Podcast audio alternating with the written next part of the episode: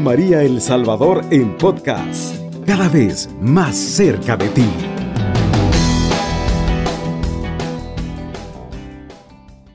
Amada audiencia de Radio María, reciban un saludo de gracia y bendición. Traigo aquí a todas las familias con sus dificultades y con sus alegrías.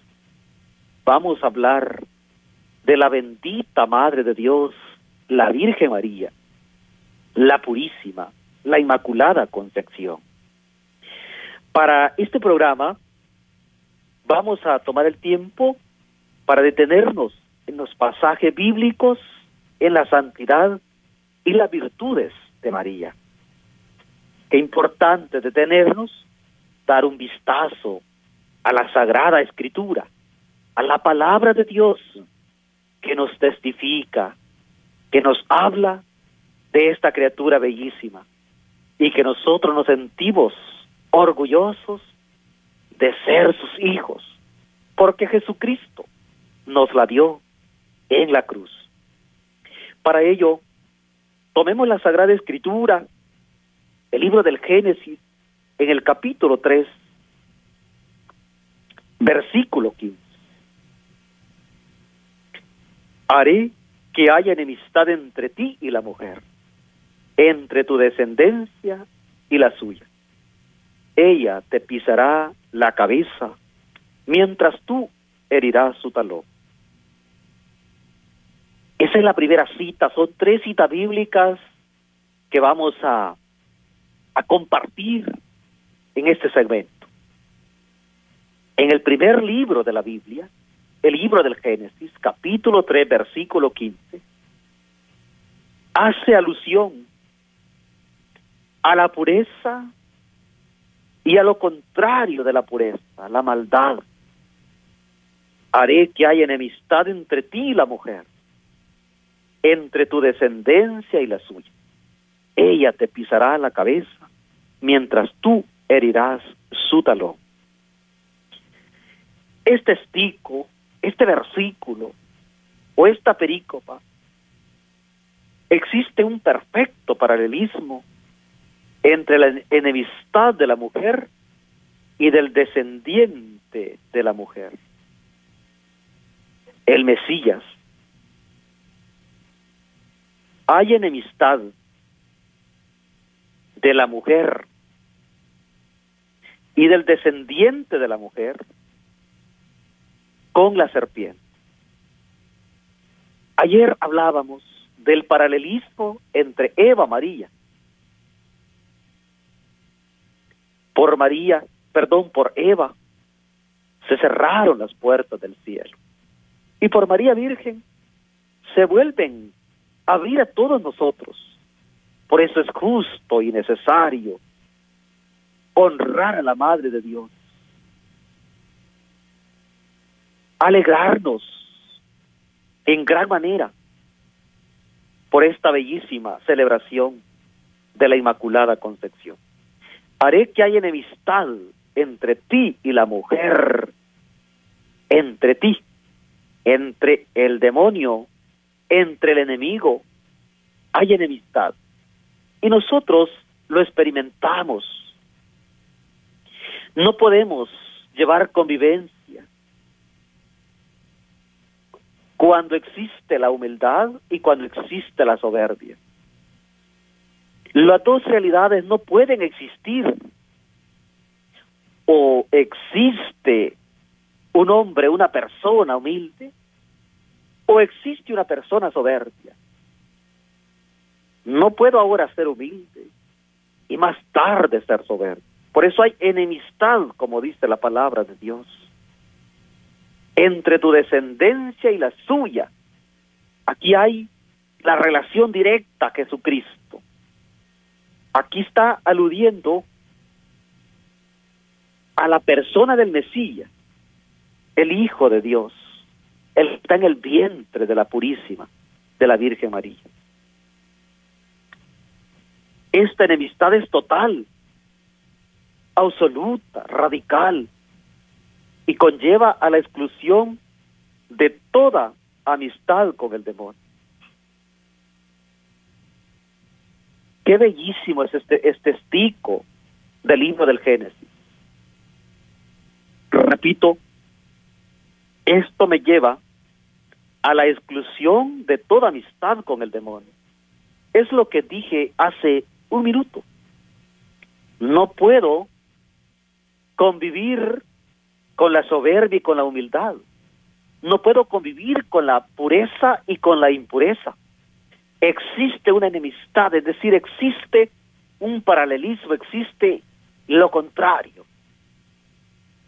Queridas familias, les invito a que tomemos la Sagrada Escritura en ese libro del Génesis capítulo 3, versículo 15, y que de nuestros labios podamos puedan salir esas palabras para decirle al Señor gracias por nuestra madre, gracias por María, porque donde está María, donde está la reina de las familias, donde está la reina de la iglesia, la madre de la iglesia, perdón, hay enemistad con el demonio.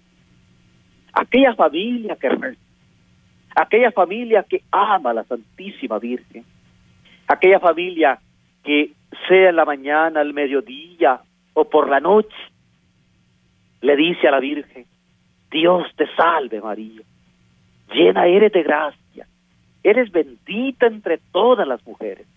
Y luego aludimos al fruto de su vientre, donde dice el libro del Génesis, enemistad entre su descendencia, la, la descendencia de la mujer y la de Satanás. Y Satanás, continúa el texto, ella te pisará la cabeza mientras tú herirás su talón. Una de las cosas que a Satanás le enfurece más es que le pronunciemos el nombre de la Santísima Virgen. Justamente por este estico, por esta palabra de Dios, ella te pisará la cabeza, mientras tú herirás su talón. La Santísima Virgen pisa, pone el pie en la cabeza de Satanás. Qué bellísimo es cuando en las familias se le saluda a la Santísima Virgen con el Santo Rosario, con el rezo del Ángelus o cualquier otra oracióncita. Cuando a la Virgen Santísima la saludamos como sus amados hijos,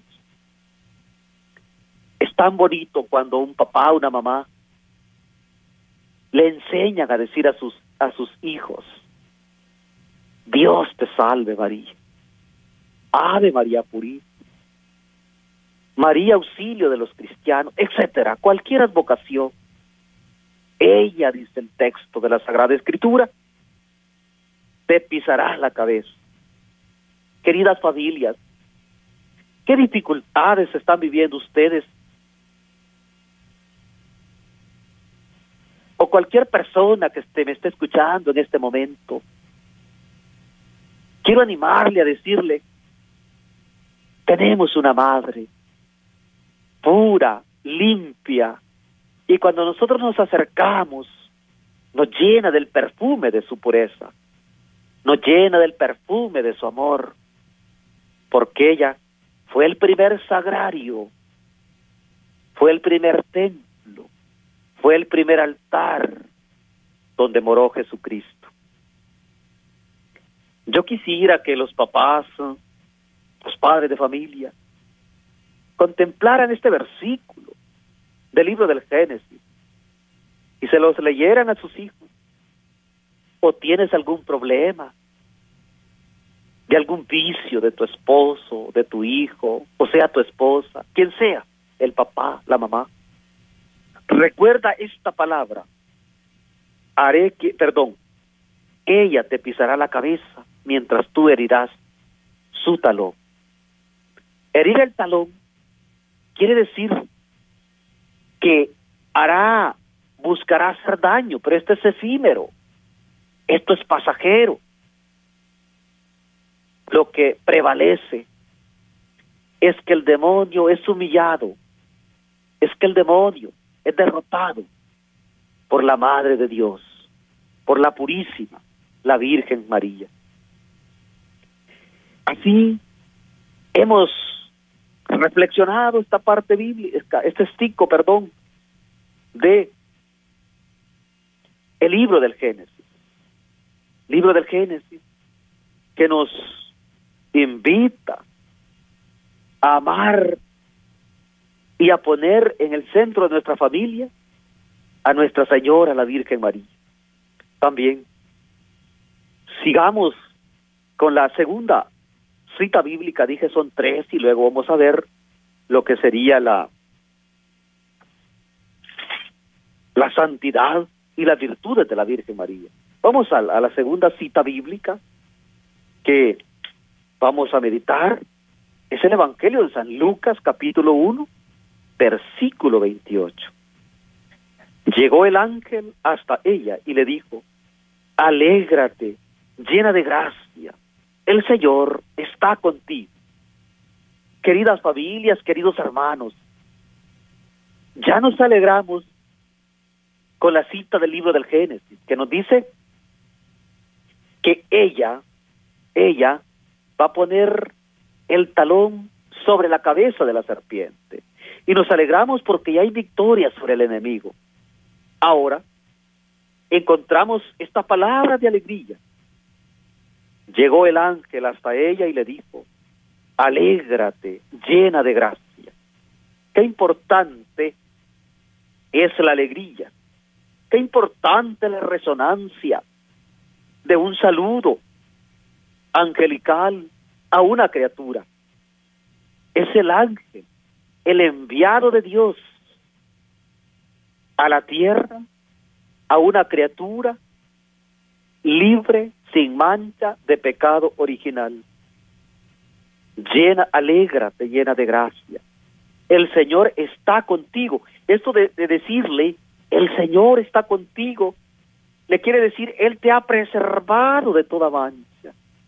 Desde que fuiste concebida en el vientre de Ana, por darle un nombre a los papás de la Virgen, Ana, San Joaquín y Santa Ana, perdón, entonces, desde que fuiste concebida, María, el Señor está contigo, está ese presente que siempre, siempre está llena de gracia. El Señor está contigo. El término llena de gracia expresa que María posee la plenitud de gracia de modo estable o permanente. Esta plenitud, para que sea total, exige tanto la plenitud intensiva como la extensiva. Es necesario que haya tenido la plenitud de gracia desde el momento primero de su concepción. Intensiva como también extensiva. Se extiende, es intenso, llena de gracia. Cuando nosotros decimos que el recipiente del agua, el vaso, está lleno, es porque ya no hay una parte donde colocar más agua o cualquier otro líquido. Se llenó la pila, se llenó el oasis, etcétera. María completamente, por eso es llena de gracia, llena de gracia, por Cristo está con ella. Amados hermanos, vamos a pasar a una pausa musical y dentro de poco regresamos. Está en sintonía de Radio María El Salvador, una radio cristiana, mariana y misionera. Amadas familias, bienvenidos de nuevo a este segundo segmento que, donde estamos reflexionando los textos, los pasajes bíblicos sobre la Santísima Virgen María. Ya reflexionamos sobre Génesis 3.15, Lucas 1.28, con ese término lleno de gracia. Y decíamos que qué importante es reconocer cuando alguien, cuando algo está lleno, lleno, ya no hace falta, está completo. Eso es para poner un ejemplo efímero, si ustedes lo quieren.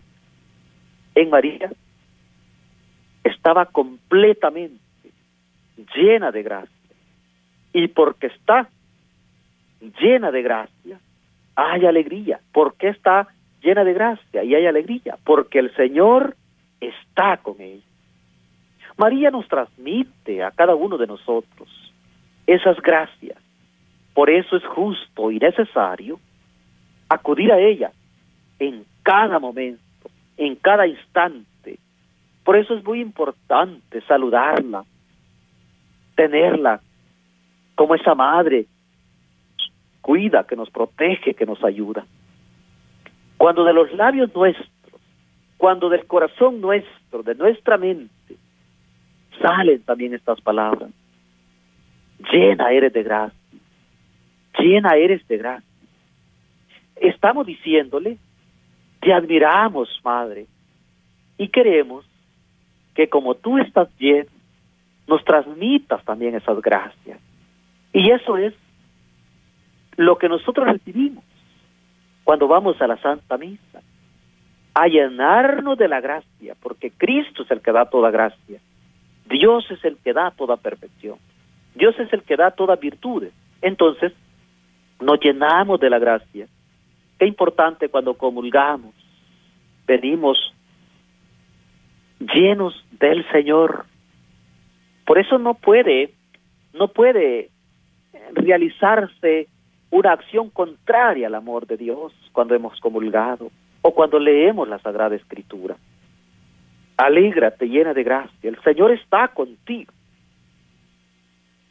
María sabe que está llena de gracia. Esto no le permite sentirse superior a todas las criaturas. Al contrario, reconociéndose llena de gracia, porque María no actúa de manera ingenua, de manera ignorante. María actúa con certeza, con el conocimiento, con el temor de Dios, con la sabiduría. Y entonces decide visitar a su prima Santa Isabel.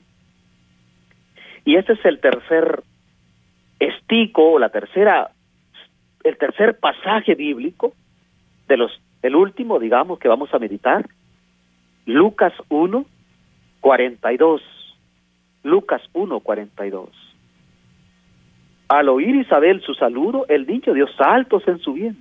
Isabel se llenó del Espíritu Santo y exclamó en voz, en alta voz, perdón, bendita tú entre las mujeres y bendito el fruto de tu vientre. En las tres citas bíblicas que hemos dado, viene como resonando la alabanza, viene resonando la alegría. Isabel tenía dificultades. Una, por la edad. Dos, por las precariedades familiares que tenía con su esposo Zacarías. Me refiero a las pobrezas, a la realidad económica. Al llegar María, como va llena de gracia, le lleva todo. Le lleva todo a su prima Santa Isabel. Le lleva, con, le lleva un regalo perfecto, que es a Jesucristo. Porque Cristo está en el grembo de María. Isabel está justamente para pardorir, es decir, para dar a luz a Juan el Bautista. Por eso dice el texto, al oír Isabel su saludo, el niño dio saltos en su vientre. Es que sucedió un milagro. Y aquí nos queda bien claro. Fíjate que bien clara. El milagro lo hace Dios, lo hace Cristo. Pero nos trae a Cristo la purísima, la Santísima Virgen María. Por eso al llegar, al hablar, al pronunciar una palabra, porque como ella está llena de gracia, pronuncia palabras de gracia, transmite gracia, transmite la alegría, transmite la sanación, nos transmite el milagro que viene a realizarse. Apenas llegó tu saludo, el niño saltó en su vientre. Isabel se llenó del Espíritu Santo, es otra parte tan bonita, porque donde está María, el Espíritu Santo nos envuelve, el Espíritu Santo nos cobija, el Espíritu Santo nos, fortalece. ¿Por qué? Cubrió a Isabel, se llenó Isabel del Espíritu Santo. Y cuando se tiene el Espíritu Santo, veamos cómo se actúa. Y exclamó en alta voz, en alta voz, maravillándose Isabel.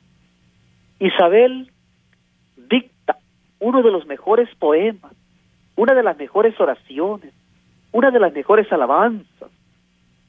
Bendita tú entre las mujeres y bendito el fruto de tu vientre. María es bendita porque viene el que es bendito, el que es alabado, el que es santo entre los santos, viene en el vientre de María. Por eso es tan importante tener a María como madre, como amiga, como abogada, como intercesora. Por eso es importante acudir a María día a día. Si supiéramos la importancia de la oración del rosario, no lo dejáramos una noche, un día. Si supiéramos la importancia de tener a María como abogada, como madre, como lo que querramos entender, comprendiéramos lo que comprendió Isabel, nos llenáramos del Espíritu Santo como se llenó Isabel. Porque Isabel primero prestó los oídos, porque cuando María saludó, los oídos de Isabel estaban prestos. Al oír Isabel su saludo, el niño dio saltos en su vientre. Y eso nosotros lo, lo leemos también en el Evangelio, los otros evangelios, cuando Cristo le decía al paralítico, te lo ordeno, levántate, y el paralítico saltaba. Cuando le decía a los mudos que hablaran, la lengua se le desataba. El que iba en el vientre de la Virgen, Jesucristo. Cristo cuando dio gracias al Padre, ante aquella multitud, que habían unos cuantos panes y unos cuantos peces, se multiplica el pan, se multiplican los peces. Cuando aquella familia estaba en el guay, en la dificultad, aquella, aquel matrimonio incipiente que se les había acabado, el vino, ahí está María y dice, hagan lo que Él les diga, hagan lo que Él les diga. Nuestra Señora nos acompaña, nuestra Señora nos bendice. Queridos hermanos, así hemos finalizado estos tres pasajes bíblicos que quería reflexionar con ustedes, que quería alegrarme juntamente con ustedes que me están escuchando esta noche, o mejor dicho, quiero transmitirles la alegría de que nuestra patrona, la Inmaculada Concepción, en nuestra parroquia, sigue intercediendo y desde nuestra parroquia seguimos diciéndole a María, bendita tú entre las mujeres, como seguimos orando por ustedes, los enfermos, seguimos orando por las familias, seguimos diciéndole a la Virgen que visite a los enfermos, porque ella es la salud de los enfermos. Continuamos hablando sobre la santidad y las virtudes de María, que es justo y necesario que nos detengamos en esta parte para descubrir, para honrar a la Madre de Dios con estas virtudes. Pero vamos a una pausa musical y cuando regresamos meditaremos sobre las virtudes y la santidad de María. Está en sintonía de Radio María El Salvador, una radio cristiana, mariana y misionera. Bienvenidos hermanos a este tercer segmento de nuestro programa sobre pasajes bíblicos, santidad y las virtudes de María. Hemos hablado sobre los pasajes bíblicos y en este tercer segmento hablaremos sobre la santidad y las virtudes de nuestra Madre, la Virgen María. La Sagrada Escritura nos muestra a María como la llena de gracia. Aquí volvemos al texto de Lucas, pero vamos directamente a esa virtud, perdón, a esa santidad de María. Santidad, llena de gracia. Decíamos que no puede faltar nada en aquello que está lleno, que está completo. Ya no se puede introducir nada más. En este caso, María es santa, santa, completa. En un santo, a un santo, perdón, no le puede faltar nada. Nosotros, a Jesucristo, el santo entre los santos, lo adoramos. A los santos los veneramos. A la Virgen, nosotros la veneramos como madre. Santo Tomás, ¿eh?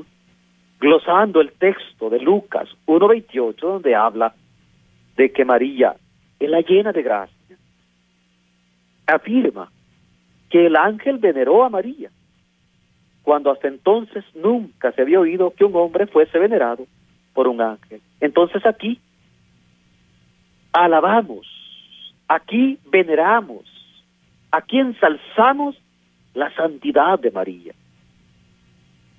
Qué importante lo que Santo Tomás de Aquino nos dice, que el ángel veneró a María. Repito, se veneran los santos.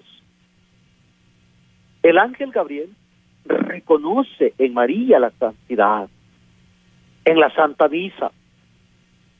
Nosotros decimos, Santo, Santo, Santo es el Señor, Dios del universo, llenos están el cielo y la tierra de su gloria. El cielo y la tierra, porque Cristo hace su presencia. La santidad de Dios tomó una criatura nunca visto la historia, nunca antes visto, una criatura y la hizo santa desde su concepción, no desde su nacimiento, sino más bien desde su concepción. Fue santa, es santa. Por eso el ángel no duda en venerar a María. No duda en saludar a María. No duda en darle ese saludo. Los teólogos, reflexionando sobre esta plenitud de gracia, se han preguntado si la gracia inicial de María fue mayor que la gracia final de todos los santos y de todos los santos juntos. Ante ese argumento, el Papa Pío XII, en un radiomensaje de la realeza mariana, dijo lo siguiente, Dios colma de gracia a María, más santa, más bella, más sublime, incomparablemente más santa que los mayores santos y los ángeles más excelsos, incluso todos reunidos. Este radio mensaje lo dijo el Papa Pío XII el 13 de mayo de 1946. Qué importante las palabras del vicario de Cristo, que la Santísima Virgen María es más santa, más bella, más sublime que todos los mayores santos y los ángeles excelsos, incluso todos, porque esta santidad tiene su inicio en la concepción. Todos nosotros, los hombres, venimos heridos por la mancha del pecado original.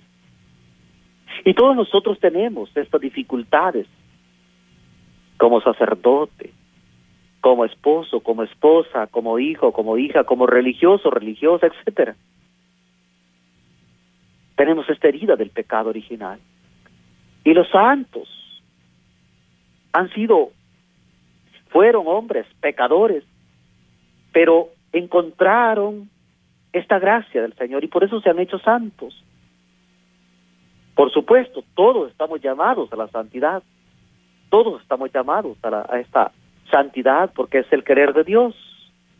Pero la Santísima Virgen fue santa desde su concepción. La primera gracia fue otorgarle a María como digna preparación para la maternidad divina. Digna preparación para la maternidad divina. Así debería, así tendría que ser. Perdón. Así es la Madre de Dios, pura, limpia, desde su concepción. No pudo haber mancha en nada, ni un instante en su vida. Santa, pura, limpia, etcétera. Es importante que nos demos cuenta que por esta pureza, que por esta realeza de María, es que la odia nuestro enemigo, Satanás. Es que se enfurece cuando oye el nombre de la Santísima Virgen María. María, ahora sí, vamos con las virtudes de María. María es mujer de fe, de esperanza, de caridad. María le cree al ángel, por eso es mujer de fe. Es una mujer de esperanzas, transmite la alegría. Es de la caridad, porque ella tomó la decisión y se fue sin demora a una ciudad ubicada en los cerros de Judá, nos dirá el Evangelio de San Lucas, para visitar a su prima Santa Isabel. Ella entró a la casa de Zacarías y saludó a Isabel. Ella se pone en camino. Ella sabe que hay necesidad. Cristo es la caridad perfecta, Él es el amor perfecto. Y al tenerlo María en su vientre, lo transmite, lo lleva para que los enfermos encuentren salud, para que los tristes encuentren alegría, para que los afligidos encuentren paz. María es la servidora. María tomó la decisión y se fue. Es el sentido de preocuparse por el otro, porque María obedece a una invitación de Dios, porque María obedece a la vocación para la cual ha sido preparada. Partió para una misión.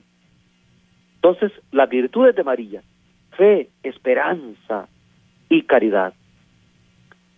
Pero también María no solo fue una persona de fe, una creyente con su confianza y su seguridad puesta en Dios, en su bondad sin límites y en su amor infinito y misericordioso. María fue una mujer eminentemente humilde, entregada totalmente a Dios y a su voluntad. María, en su humildad, que es, es la última virtud, ya hablé de las virtudes teologales, y es la última virtud que estoy meditando aquí con ustedes, no es porque estas sean todas, sino más bien, ¿verdad?, por decir unas cuantas. María no se deja vencer ni un instante por el orgullo, por la vanidad. María está dispuesta totalmente al Señor. Queridos hermanos, paso a agradecerles de todo corazón este tiempo de escucha, este tiempo de sinodalidad, de caminar con nuestra parroquia Inmaculada Concepción. Les invito a que oren por nosotros y les invito también a vivir este momento de gracia.